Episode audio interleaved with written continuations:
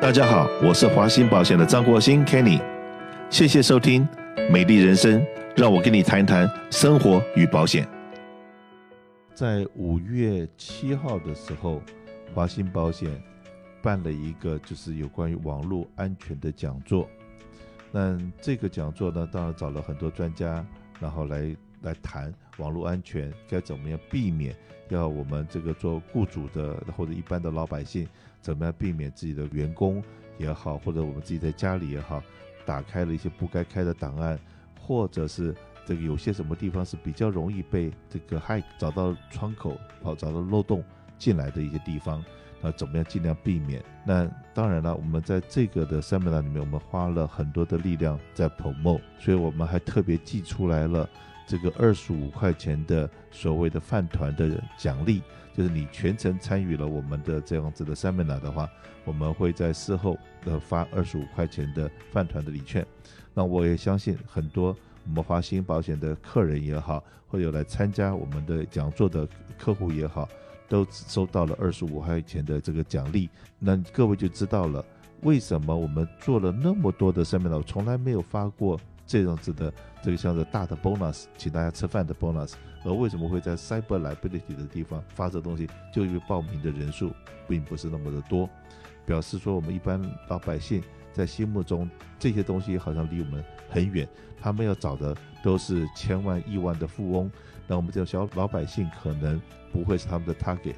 那事实上面呢，yes or no，因为我们在这个家里面。往往有的时候点的一些不该点的东西，就像是我今天我自己看到了一个我自己公司发给我自己的一个 email，那我就会很好奇的，我去点了一下这个发给我，就用我公司 KQ 的名字发给我的，我先点上去看一下，它到底是不是我公司的 email address，就一点进去以后，根本不是我公司的 email address，是另外一个什么什么的公司的这个资料，所以我马上就把它 delete 掉。我知道说他只是用标题用了 KQ，那事实上面不是我。你真的很不小心碰到了 hack 或者碰到这些东西的时候，第一个反应就是立刻要通知你的 IT department，怎么样去赶快做 damage control。那最近有听到我们有一个客人，他的公司碰到了这样子的不幸的事情，结果呢？他要把这个整个的软体整个换掉，硬体换掉，他需要花一百四十万美金去做这些事情。可是呢，Hike 跟他开价一百万，而且保证会把它恢复，会把它修好。那结果这个雇主决定花一百四十万，而没有花那一百万。免得说今天你 hack 过一次，你又不是说今天 IBM 跟我签个约或 Microsoft 跟我签个约，我可以相信这些单位他们给我的保证。今天你是碰到一个不法集团，他跟你讲说他保证帮你修复，可是他用什么东西给保证？万一不能修复的时候，你钱也也出去了。所以这个公司呢，这几乎有一个多礼拜没有办法营业，然后再整个重新换电脑，这是很大的一个工程。那可是呢，为什么讲到这个地方，就讲到说，现在各位知道美国的这个输油管对美国来讲那是命脉中心，竟然它也被别人 hack 了。那好，到底这个故事是怎么回事？对美国的影响大概有有什么？我特别请我们 marketing 的 Grace 今天收集了一下这方面的 information，跟大家分享一下。嗯，好的。那其实刚才 Kenny 提到的这个。被 hack 的输油管公司呢，是叫 Colonial Pipeline。那这个呢，其实主要是负责咱们东部沿岸的一些城市，就是最北边到 New Jersey，最南到德州的 Houston 这样一个输油管线。那它呢是五月七号，也就是上周五的时候，被这个勒索软件攻击，导致所有的管线关闭，进而呢引发了这东岸的很多城市的燃料短缺，然后甚至了引起了这个恐慌性。的抢购，那像在一些被影响比较严重的城市，像 North Carolina，还有人就是为了抢燃料大打出手。那这边究竟到底是什么勒索软件呢？其实或者叫它勒索病毒哈。那它其实，在近年来是变得是一种非常嚣张的黑客病毒的攻击方式。那咱们这个受害人，像这次的 Colonial Pipeline，他只要他的电脑系统一旦中招，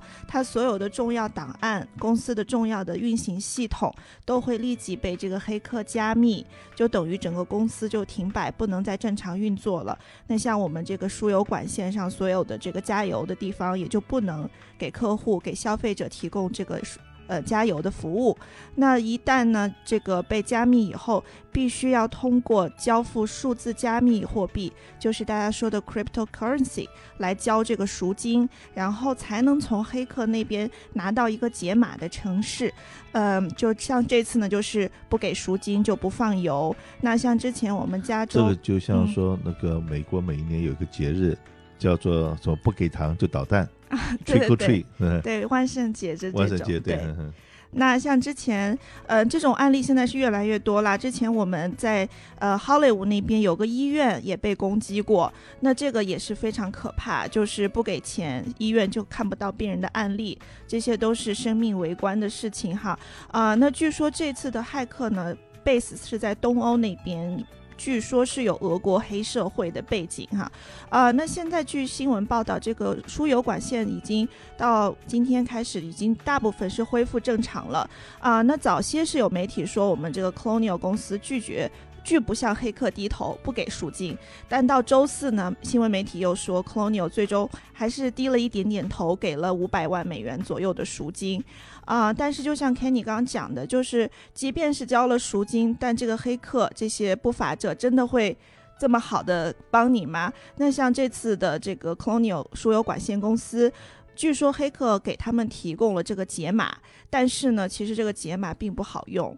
没办法快速的修复整个管线的系统，其实最终还是靠 Colonial 它自己有这个 system backup，就是系统的备份，才能比较有效的解决问题。那其实这个 Colonial 这次五百万的赎金，有些专家就说，其实真的不算多，因为现在像这种大公司，很多骇客一张口就是要两千五百万，或者是到三千五百万的都有。据说这个骇客最早问 Colonial 要的钱是一亿美金左右的赎金，但是呢，因这个输油管线太事关整个国家的这个正常的生活命脉了，所以就是美国政府和 FBI 有很强力的介入，最终这个价格才压下来一点。可是呢，他当初要一亿嘛，嗯，现在你付了五百万，那也就是这个，就比方你去看医生呐、啊。OK，那医生会说，这边有一有一千块钱的药，有五百块钱的药，有一百块钱的药，有二十块钱的药，你要哪一种啊？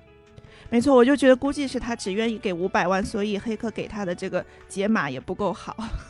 对 对，我能够呃能够破坏你的东西，我当然知道说我是怎么进去的，然后怎么样来修复你的东西。可是呢，他没有想到说这一次黑客。弄进来了以后，弄到了美国的这怎么讲呢？算是马蜂窝吧。嗯，没错。包括美国总统都都跳脚，因为如果说整个美国的东部十几个州开始没有油了，马路上的车子也不能跑了，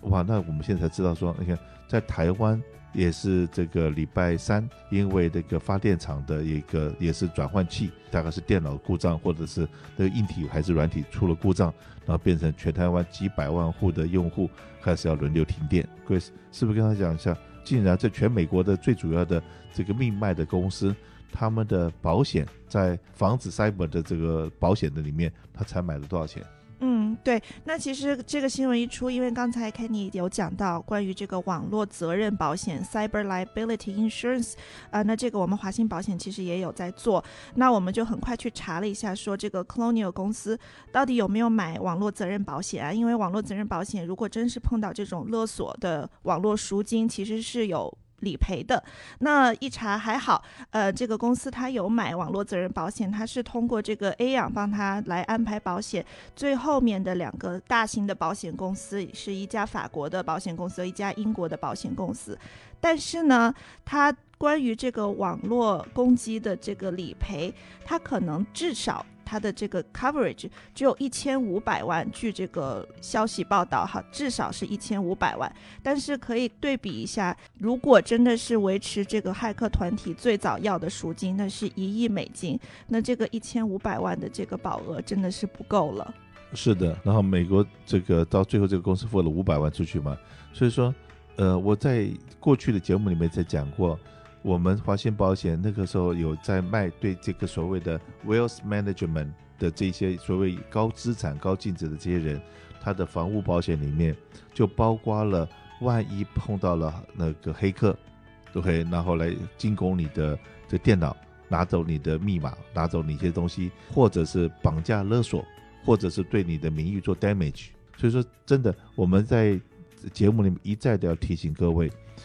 居安思危。我们现在在用电脑的时候，你的备份做好了没有？你的这个防备的措施，你公司的这个所谓的 firewall 到底健不健全？你的这个 password 的档案管理是怎么样的管理的？然后还有这个，因为 hack 最容易进攻一个公司，是从哪里呢？是从所谓的呃在家办公的这些人，如果有这方面需要，尤其是说万一有事情发生的时候没有保险，你又该怎么办？所以说有这个这需要 cyber liability 这样子保险的话，跟华信保险联络一下。如果你需要这方面基本的资料资讯的话，我们也很希望能够再继续开这样子的课程来教育我们的社区。呃，希望大家都能平平安安。谢谢。